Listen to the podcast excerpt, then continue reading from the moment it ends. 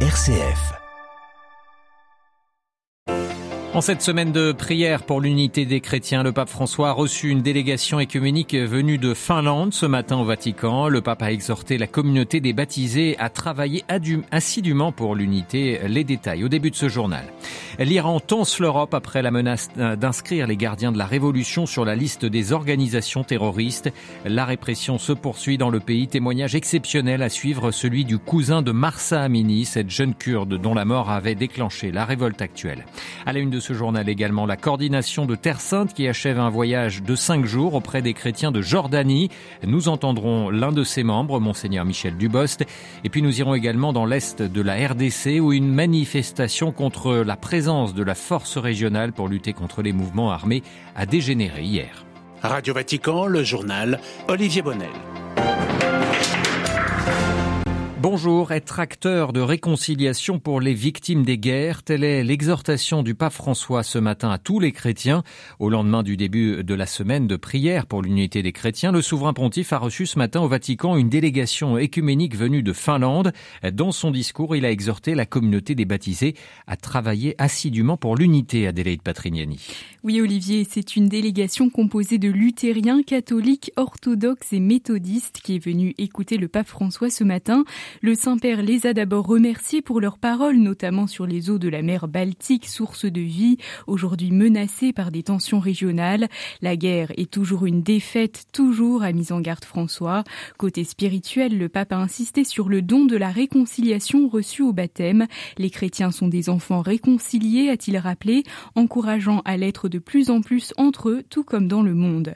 Cette grâce commune du baptême nous appelle aussi à des œuvres de justice gratuites et à la avec les victimes des guerres, d'où cet hommage du pape à Saint Henri, patron de la Finlande, témoin de la foi, messager de l'espérance et instrument de la charité. Il a aussi souhaité que les chrétiens reconnaissent combien il est important de prier ensemble, de travailler assidûment et de, et de dialoguer intensément pour dépasser les divisions. En effet, selon lui, la seule conscience d'unité ne suffit pas. Nous devons également nourrir un véritable zèle apostolique, a-t-il conclu, avant de réciter avec toute cette la prière du Notre Père. Adélaïde Patrignani, merci beaucoup. Le pape qui a reçu également une délégation bouddhiste venue du Cambodge. Il a notamment insisté sur le rôle positif du dialogue entre chrétiens et bouddhistes dans le pays, en particulier face à la crise environnementale actuelle. Plus d'informations sur toute cette actualité vaticane à retrouver bien sûr sur vaticannews.va.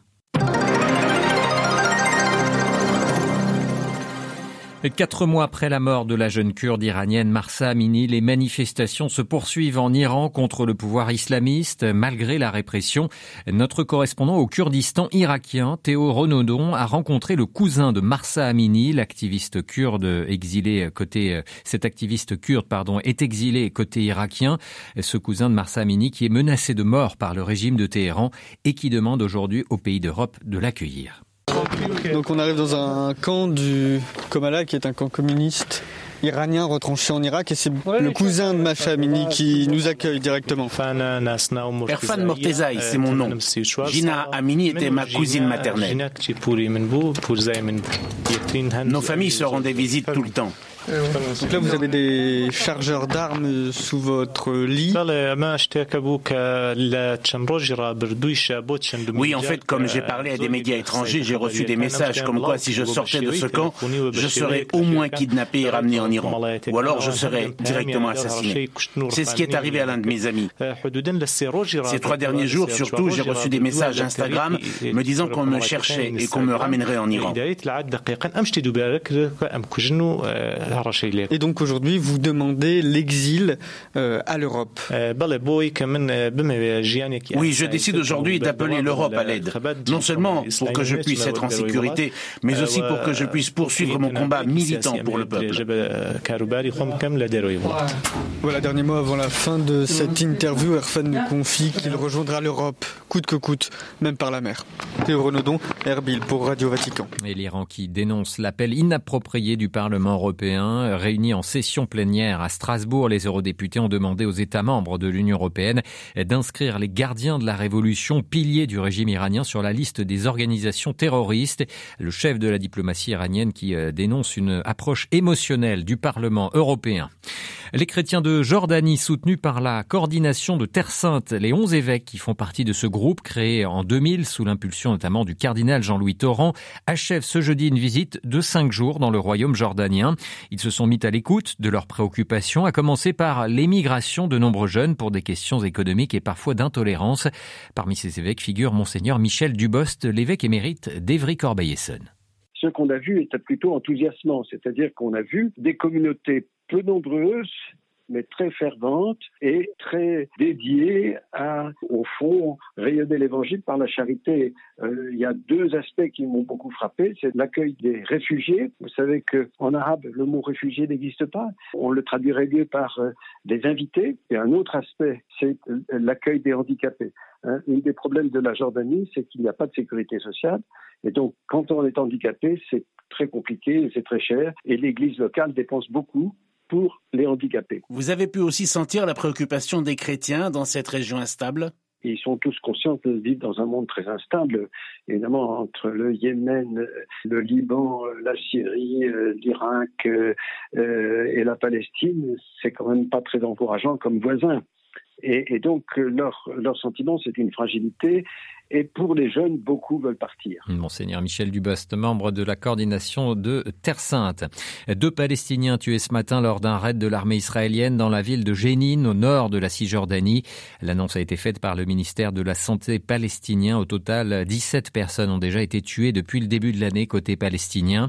Hier, un haut responsable de l'ONU avait déploré la rhétorique incendiaire qui se poursuit entre Israéliens et Palestiniens devant le Conseil de sécurité des Nations Unies. La question de la livraison d'armes lourdes à l'Ukraine est encore au cœur des débats dans un communiqué commun. Ce matin, les ministres ukrainiens de la Défense et des Affaires étrangères appellent les alliés occidentaux de Kiev à considérablement renforcer leur livraison d'armement pour faire face à l'agression russe. La Suède a, elle, annoncé ce matin une prochaine livraison de canons à longue portée pour l'armée ukrainienne. Et puis, on a appris, euh, on l'a appris il y a quelques minutes, le Parlement européen réclame dans un texte la mise en place d'un tribunal international spécial chargé de juger le crime d'agression de la Russie contre l'Ukraine, un texte euh, adopté à une très large majorité. Partons dans l'Est de la République démocratique du Congo où les mouvements citoyens et la société civile s'opposent à la force de la communauté des États de l'Afrique de l'Est présente depuis le mois de novembre dernier dans cette zone pour combattre le mouvement armé du M23. Hier, une manifestation pacifique organisée a été réprimée par les forces de l'ordre. Le récit de notre correspondant à Gomin, Augustin Mossanguet. Malgré la forte présence des militaires et des policiers dans les grandes artères de la ville de Goma, les mouvements citoyens et la société civile ont pu manifester. Malgré la répression, des journalistes ont été arrêtés et six militants puis relâchés trois heures après. La société civile et les mouvements citoyens estiment que la force de l'East African Community, EAC, communauté d'État de l'Afrique de l'Est, arrivée à Goma depuis le mois de novembre, a failli à sa mission, celle de mettre fin à l'aventure du M23 dans le territoire de Ruchoro. Certains vont jusqu'à traiter cette force de avec le rebelle, alors que les résolutions de Luanda prévoyaient le retrait du M23 de toutes les zones sous occupation le 15 janvier, le gouvernement congolais, à travers un communiqué signé le 18 janvier par le vice-premier ministre et ministre congolais des Affaires étrangères, dit prendre acte du refus du M23 de se conformer à ces résolutions. Rappelons que cette force de l'EAC occupe les zones de Kibumba et Rumangabo, au nord de la ville de Goma, lâchée par le M23 il y a seulement quelques semaines. Augustin Mossangue Goma, Radio Vatican. En France, les syndicats ont appelé à descendre dans la rue ce jeudi pour euh, protester contre le projet du gouvernement de réforme des retraites. De grosses perturbations ont lieu dans les services publics. Le report de l'âge de départ fixé à 64 ans cristallise les oppositions. Nous y reviendrons dans notre journal de 18 heures. Emmanuel Macron, lui, est à Barcelone ce jeudi, loin des manifestations. La capitale catalane est le théâtre d'un sommet franco-espagnol avec le chef du gouvernement Pedro Sanchez. Les deux hommes doivent signer un traité d'amitié et de coopération. Avant de refermer ce journal, une nouvelle sur l'instabilité chronique du Kazakhstan. On a appris que le président kazakh Kassim Jomar Tokayev avait dissous ce matin l'Assemblée générale et convoqué des élections législatives anticipées. Ce sera le 19 mars prochain.